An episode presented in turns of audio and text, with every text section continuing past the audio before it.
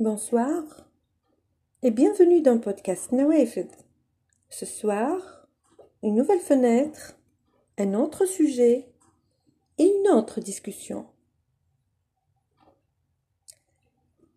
Connaissez-vous ces amours matures qui viennent au bon moment? Avez-vous déjà pensé à l'amour crépusculaire?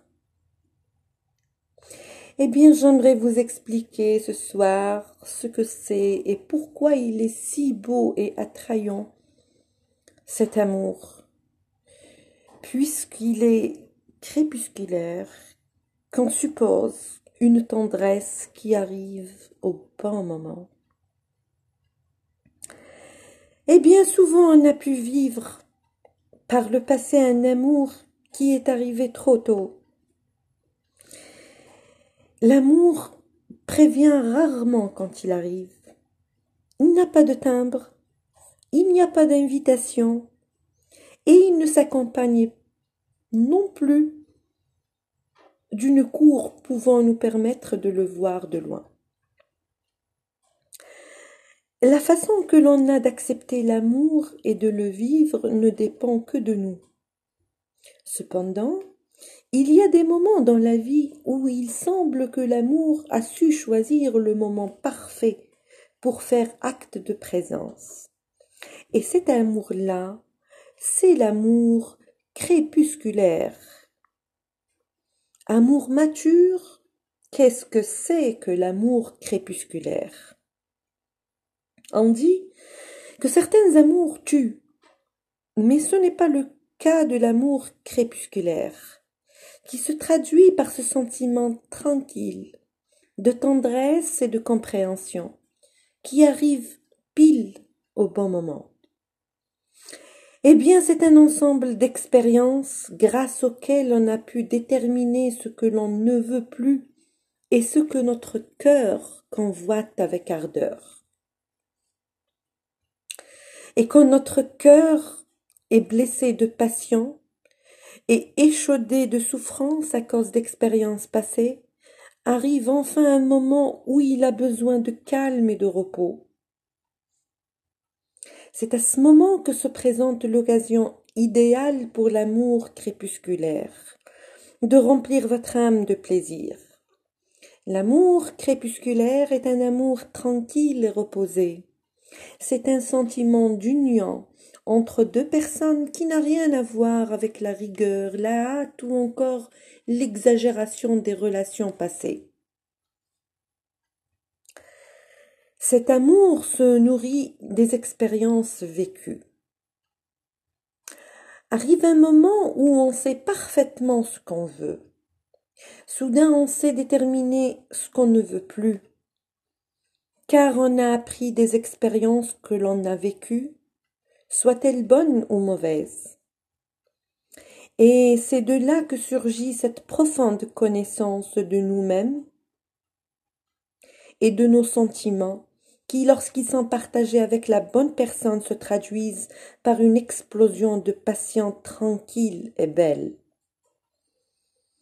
Nous savons tous qu'au fil du temps, nous ressentons énormément d'émotions et de sentiments liés à l'amour. Dès notre jeunesse, on commence à ressentir un cœur fort et palpitant qui a besoin d'émotions fortes.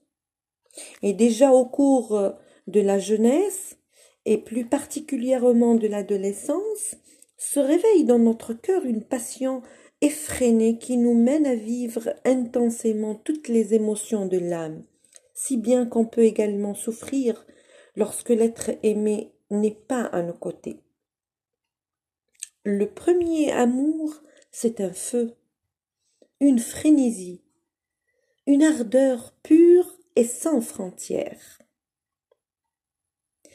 Jacinto Benavente disait Si la passion et la folie ne passaient pas parfois par nos âmes, alors que vaudrait la vie?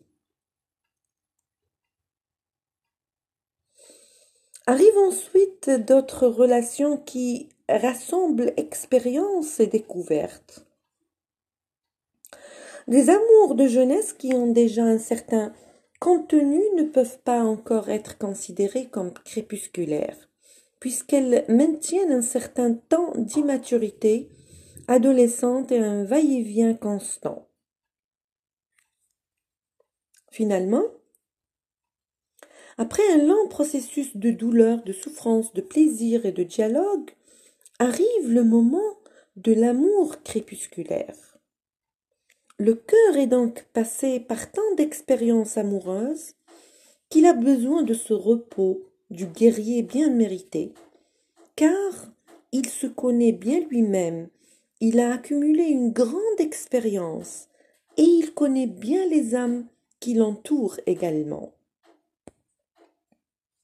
L'amour crépusculaire au cinéma a donné de belles démonstrations des histoires inoubliables qui se sont ancrées dans la rétine de l'imaginaire collectif. Qui n'a pas ou qui n'a jamais vibré avec la merveilleuse aventure de Katharine Hepburn et Henry Fonda dans La Maison du Lac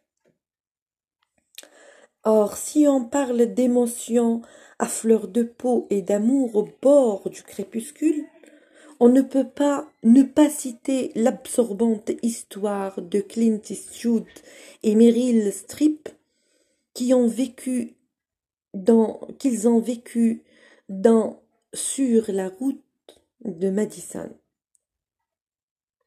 La passion au, crépuscule de deux personnes qui, qui découvrent qu'elles ont encore un cœur qui bat dans leur poitrine. Et il y a bien encore d'autres exemples, aussi nostalgiques les unes que les autres. La beauté de l'amour crépusculaire n'a pas de limite. Parce que quand l'amour crépusculaire arrive, vous cessez d'être esclave de vos passions. À ce moment-là, tout semble bien plus simple. Une séparation avec la personne aimée pendant la jeunesse semble vous déchirer l'âme, mais avec la sagesse et la patience que donne l'expérience, vous serez capable d'intégrer beaucoup mieux l'histoire d'un amour. Jean-Jacques Rousseau disait Toutes les passions sont bonnes si on les maîtrise, et toutes sont mauvaises si elles nous rendent esclaves. Toutes les expériences que vous avez vécues, soient-elles ou non douloureuses, vous permettront d'apprendre à apprécier cette personne qui est à vos côtés. Dans le même temps, trouvez la compréhension dont vous avez besoin dans votre couple et profitez de cette conjonction merveilleuse et de cette communication unique et splendide qui se tisse entre vous et l'autre. Pour autant, n'oubliez pas que l'amour crépusculaire est réciproque. Il n'arriverait pas à vous si vous ne le désirez pas, ou si vous n'y étiez pas préparé. Il ne ferait pas acte de présence si vous ne le compreniez pas et si vous ne vous complétiez pas avec votre compagnon ou avec votre compagne. L'expérience et le calme sont des vertus curatives pour le cœur. Merci.